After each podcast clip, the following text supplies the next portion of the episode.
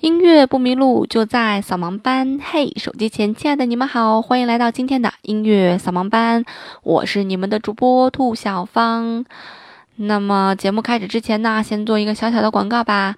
如果你喜欢我的节目或者喜欢我的话，欢迎去我的新浪微博关注我。我的新浪微博叫做兔小芳啊，风月，在这个节目简介里面有哈。那么这个节目呢，是我的其中一份工作。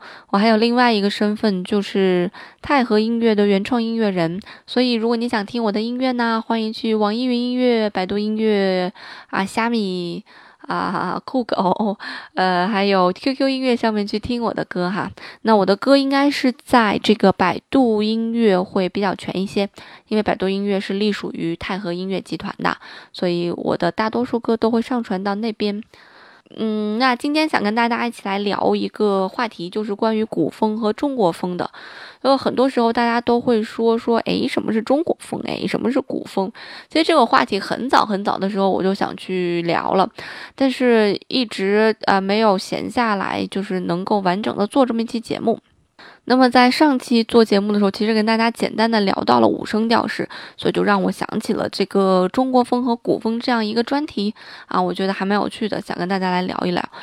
其实就我个人来讲，我觉得把这个音乐分成具体的类型，其实是一件还挺扯的这么一件事情，因为音乐过于天马行空啦，所以不可能有什么固定的类型，所以每个人去。他的创作，嗯，他的写作方式，包括他去寻找的编曲师的一些创作方式，呃，这些东西，呃，综合在一起，其实我觉得是一个综合的一种音乐类型，嗯，并不一定说把它完全归于哪种音乐类型合适，但是偏偏就是有一些音乐类型，他们会具有一些独特的特点，所以我们这期的节目其实是把这些特点单拿出来跟大家去聊一聊哈。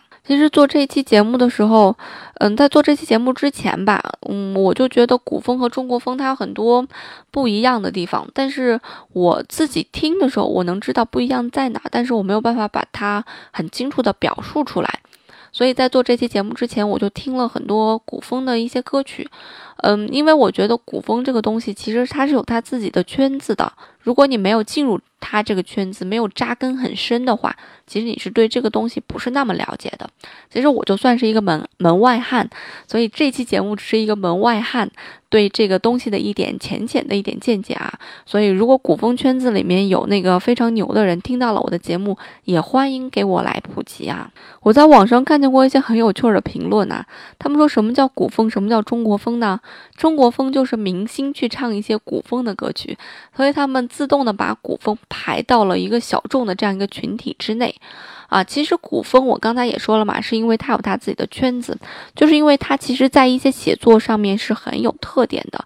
比方说，对于我个人来讲啊，我觉得古风音乐它第一个非常大的特点就是它非常有自己的意境的感觉。它的意境感要比中国风的意境感强很多。这个意境感主要来自于哪儿呢？主要来自于它的歌词。它的歌词和中国风比起来，简直就是太不通俗易懂了。所以它的歌词更偏向于像是一个唐诗，或者像是一首宋词一样。所以我个人觉得古风的这个东西，它的意境感非常强。所以它的歌词也并不是我们。普通老百姓一看就能看懂的，他需要你有一些这个文学素养才能够看懂。像我有的时候看古风的歌词，我也看得迷迷糊糊的。所以，如果让我去写一个古风歌词或者写一首古风的歌，我会觉得很抓狂，因为我写不来啊，这个不是我擅长的一些领域。所以，这是属于他自己个人意境的一个东西啊。那也是因为他歌词的这种的不没有流传的这样一种性质嘛，对吧？他让人看起来都看得朦朦胧胧，更不要说唱起来了，他唱起来更是朦朦胧胧了，对吧？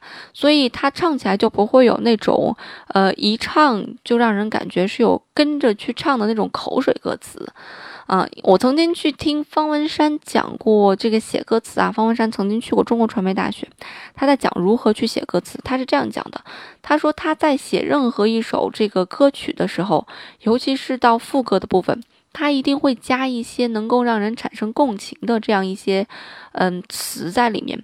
比方说他在写青花瓷的时候，他写。天青色等烟雨，而我在等你。他一定会写一个你我他这种能够和你产生共同情绪的这样一个东西在里面。但是对于古风来讲，我看过的古风歌词。都没有试图的来取悦观众，都没有试图的在取悦听者，都没有试图的让你把这个歌学会，所以它根本就没有像什么你我他这种东西存在。所以它的每一种歌词，每一首歌词其实写的都很含糊不清。所以我觉得这是中国风和古风，古风和中国风这个差距最大的一点。其实我个人觉得中国风这个东西啊，单拿出来讲，它应该是属于一种流行音乐。什么叫做流行音乐呢？流流行的意思就是希望每个人都能够唱嘛，对吧？怎么样才能让每个人都能唱呢？那就是大众化与普及化，才能让每个人都能唱。而古风呢？古风并不要求的是普及化，它讲的是什么？古表示什么意思啊？就表示的是以前嘛，对吧？它是回归的以前我们那种唐诗宋词的和一种意境，所以它和中国风不大一样啊。它的最大的不一样，我觉得就是在这儿。那么其次，中国风和古风还有什么不一样呢？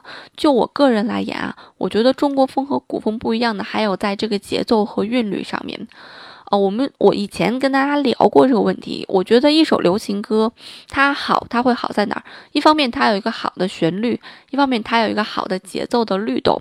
我曾经也说过，这个英文歌它的节奏律动会比较强，因为英文它本身具有拖音连读这样一个现象，它本身就有这样一个韵律感在。而中文呢，我们讲究字正腔圆嘛，所以我们就没有一个韵律感在，所以我们基本上就是一个字一个字的说出来嘛，对吧？所以很多英文歌它的韵律感很强，旋律感会相对来讲弱一些。尤其是谁唱的英文歌韵律感更强呢？黑人嘛，所以黑人有说唱嘛，我们干脆就不要旋律了，光是说好不好？我们干脆不要旋律了，光是节奏好不好？啊，所以这就是属于黑人的这样一种。音乐类型，它叫做 rap，它叫做说，它叫做没有旋律，它叫做只有节奏感。所以，对于中国风，对于古，对于古风来讲，哈，对于古风这种音乐来讲，其实它更多的是没有韵律的这样一个音乐，它更强调的可能是旋律，旋律与歌词的一个搭配，从而产生出来的一个美好的意境。而不是像我们所追求的流行音乐应该有的节奏感和韵律感，让所有人跟着你的节奏一起舞动身体这种感觉不是。而中国风呢，其实中国风在某种意义上它是追求这种节奏感和韵律感的，因为只要是流行音乐，它都会多多少少去追求韵律感和节奏感。啊，我们听过的太多的歌，除了那种旋律超级优美的啊，像莫扎特和肖邦能写出来的那种旋律啊，周杰伦他们写出来的那种旋律啊，旋律太优美了啊，像陈晓霞老师他们写出来的极优美的旋律啊，我们不不谈之外，大多数的流行歌其实他希望他的这个歌曲是有一个韵律感和节奏感在的。你比方说，你去听薛之谦的抒情歌曲，他有的时候鼓就会用的很重。为什么底鼓会打的那么重？那就是因为有一个节奏感和韵律感在。包括你去听李荣浩的歌，李荣浩的歌也是非常有具有韵律感和节奏感的。其实周杰伦的歌也是非常具有韵律感和节奏感的。周杰伦同时是玩节奏玩的特别好的这么一个人，再加上他吐字不清嘛，所以他会拖音连读嘛，所以他的歌听起来会很好听。但是古风呢，完全没有追求这样一个东西，他完全没有。追求的这个古典带来的一种节奏和韵律的效应，啊，这一点和中国风就非常不一样了。我们听的大多数的中国风的歌，其实它的这个古典都是强烈的，包括它的所有配器营造出来的一种韵律的感觉都是非常强烈的，所以你听完其实还是可以跟着它一起打起节奏来。但是古风不是，古风用了旋律和意境来营造出来意境的氛围，而非让你抖着腿去把古风的歌听完。如果谁说我是抖着腿把古风的歌听完，那我觉得大家都会说你是不是有病啊？好，还有一点就是古风音乐给我的感觉来讲，它的和声其实运用的相对来讲比较简单一些，嗯，都是一些我们这个熟悉的不会挂耳朵的那种和声。什么叫挂耳朵？就让你听起来觉得怪的和声。但是其实中国风的很多音乐，它听起来就会有挂耳挂耳朵的感觉啊，就是听起来会有用一些呃奇怪的和声在里面。比方说陶喆的有首《苏三说》，它有很多挂四的那种和弦，听起来很怪，但很好听，搭配在一起很很入耳。所以其实也是因为古风想要追求的古嘛，什么叫古古老嘛？就是以前的那种意境美啊，所以可能是刻意或者是无意之间啊，有这么一个小小的特点吧。所以我觉得什么叫做古风？呢，其实古风我可以把它理解成，呃，这种意境是和京剧或者戏剧是一样的。戏剧其实也是追求的是一种意境美嘛，对吧？啊，包括这个戏剧的一些唱白，他会把一些东西拉得很长，去把它念白、唱白唱出来，或者一个字唱很长。其实他追求的也是这样一种韵律的一种美感，而非追求的是一种节奏的一种美感。当然。京剧和戏剧是有自己的节奏感在里面的，有一些鼓镲一打起来，那个节奏感小的节奏鼓点非常强。但是大多数情况下，那个京剧的这种呃韵律的节奏的这种意境的感觉。和古风的这种感觉特别像啊，所以我简而言之了，所以说非常简单粗暴说一说古风，我可不可以说古风其实就是加了鼓和速度加快一点的这种京剧的这种感觉啊？包括一些词，他们其实也是有一些相似之处的，这是我最近一段时间听这个古风得出的一个结论啊。然后我就看这个网上还有一些就是吐槽古风的一些说法，他们说这个古风的制作，呃，比较的粗糙。其实就是因为很多古风歌手其实并不是我们说的这个真正的这个流行音乐的歌手，流行音乐的歌手做起来专辑花的钱真的是没有数啊，花多少钱都有。张亮前一阵做一张专辑不是花几百万还是几千万嘛？所以它是没有上限的，但是古风的制作费可能没有这个流行乐这么高。确实，古风的很多制作没有流行乐那么精致，包括一些古风很火的歌手，他们的后期制作都没有流行这么精致。包括他们一般来讲没有选用什么真正的这个不会去实录啊，就是我们说拿真正的乐器去录音棚录，甚至说有一些古风音乐的这个。人声和这个伴奏的比例啊，调的都不是的那么的合适。为什么会调的不不那么合适呢？其实就是因为在缩混的过程当中，可能是没有去单轨缩混吧，就直接是把人声和这个节奏伴奏放一起了。我们还叫贴唱嘛，啊，这个东西是呃，就等于在 KTV 唱歌的那种感觉。其实真正的缩混应该是什么？我们在做伴奏的时候，因为有不同的乐器，所以每种乐器应该是占。一个轨道的，所以真正的缩混是把每一种乐器和人声混混到一起，所以这个工程量其实是一个非常大的工程量。那么其实很多这个古风歌手的这个唱功好像也是就是一般吧，我不能说真的是非常的完美。但是我觉得对于歌手来讲啊，唱功这个问题并不是说完全是限制他的这么一个条件。很多唱功一般的人，他们都非常的火，反倒是那些唱功非常牛逼的人，他们已经没有了这个 进步空间的人，他们没有火成那样，为什么呢？因为。呃，什么叫做流行呢？怎么才能流行起来呢？有记忆点才能流行起来。怎么才能被人称道、被人讨论呢？有记忆点才可以。所以有些人过于完美，他没有记忆点了，反倒不容易去被人说；但有些人缺点重重，反倒容易被人说。就是很早以前的曾轶可嘛，对吧？他为什么那么火？因为叫做话题人物嘛。所以我觉得，对于古风来讲，歌手的这个唱功没有那么好，我倒不认为这是一个贬义词，我觉得这是一个中性词，只是一个客观的评价而已。呃，很多人可能会喜欢听这样一种感觉，那也说不定。甚至说，有一些歌曲已经美好到不需要你用任何唱功来去证明这首歌是完美的。这首歌已经由一个唱功一般的歌手诠释它，你已经觉得它很好听了。我觉得这就是音乐存在的一种魅力嘛。为什么会有那么多现代的音乐作品存在？为什么会有那么多的行为艺术存在？我觉得艺术它的存在就是没有边界的，艺术的它的存在其实就是有无限的想象力的，啊，所以任何人都其实都可以来做艺术啊。我觉得任何人都可以从事艺术工作。好，其实刚才说了很多。古风和中国风不一样的东西，那我现在想说说中国风。其实我个人是一个特别喜欢写中国风的这么呃这种作品的一个人。我觉得中国风听起来特别特别的优雅，特别特别的好听。所以其实我之前也写过很一些就是带有中国风特点的歌曲，但是我没有把这个歌词整个都引入到中国风，因为我好像写不太来这种歌词啊，所以我自己就没有去写过。那么什么是中国风呢？其实中国风说的最直白一点，就是我运用了很多这个带有中国特点的这样这样一种音色嘛。所以中国风并不属于中国，外国人也可以做中国风，对吧？所以中国特点的这个乐器就是二胡啊、琵琶呀、扬琴呀这些东西啊。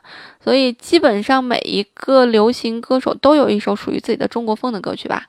蔡依林独占神话，周杰伦不用说了，王力宏花田错啊，陶喆苏三说，包括他翻唱的《望春风》，我觉得这些歌都是极具有这个中国特点的这个中国风的一些歌曲。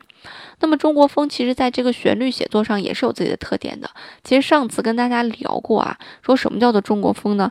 就说它是用五声调式而去写成的。什么叫做五五声调式啊？五声五声，顾名思义嘛，它只有五个音，叫做五种发声嘛，对吧？而我们一般说的是七声音阶，哆来咪发嗦拉西哆八，因为哆来咪发嗦拉西是七嘛，所以其实就是意味着两个音没有。一般来讲是哪两个音没有呢？发和西没有，为什么会没有发和西呢？你打开一个任何钢琴键盘去看啊，你看哆来瑞咪之间的距离是一样的，它们中间都隔个黑键，而咪发中间是没有黑键的，发嗦嗦拉拉西中间都有黑键，而西哆是没有黑键的。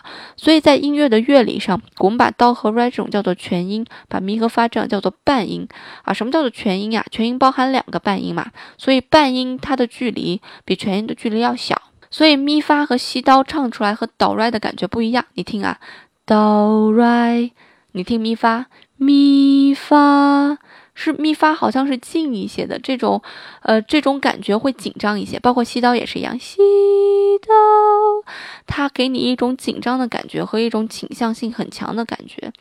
啊，所以就是因为这个现象存在，所以我们就把发和西给它去掉了，我们只留下了哆来咪嗦啦，反正听起来就是没有任何的紧张感，非常的舒适以和以及和谐的啊，所以这个东西叫做五声音阶。那么五声是从哪来的？其实就是五五相生而来的啊。我们常说五五相生，什么叫五五相生啊？就是最基本的音哆嘛，对吧？由哆生出来了嗦，你数到哆来咪发嗦嘛。没问题吧？然后由骚呢又延伸出来了 r 扫拉西到 r 嘛，又是五个音嘛。然后由 r 延伸出来拉拉 r 咪发嗦拉，然后又拉 延伸出来了咪拉西到 r 咪。那么咪其实不会延伸出来西的，因为呃有一些更专业的知识我就不去跟大家去聊了啊。所以这个叫做五度相生嘛，就大家互相呃有一个引申出来一个，有一个引申出来另外一个啊，非常有趣儿。所以五声音阶让你听起来非常有包容感。呃，所以大多数的中国的这个中国风的歌曲，它都会选用五声的，但它有的时候也会有发和西这两个音存在，就是为了干嘛呀？就是为了提亮整个这个音乐的色彩，让它有一个。不一样的感觉，所以会有这两个音的存在。所以哆来咪嗦拉其实应该是拉哆来咪嗦，我们通常叫做宫商角徵羽，我们不叫拉哆来咪嗦，我们叫做宫商角徵羽，是专门专属于它的这样一个名称啊，专属于它的一个名称。那么今天其实跟大家聊了很多关于中国风和古风的东西，其实说实在的啊，我还没有聊完。呃，我刚想跟大家讲一讲跟乐理有关系的东西，但是我发现已经二十分钟了。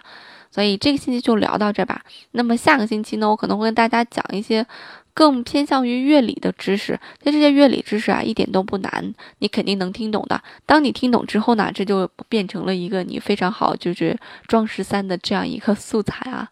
好了，那今天的节目就到这吧。那明天就是情人节啦，祝这个有情人的朋友终成眷属，祝没有情人的朋友像我一样。可以开开心心的过好情人节，不要喂喂狗粮啊！好啦，那我们今天节目就到这儿吧，我们下周再见啦，拜拜。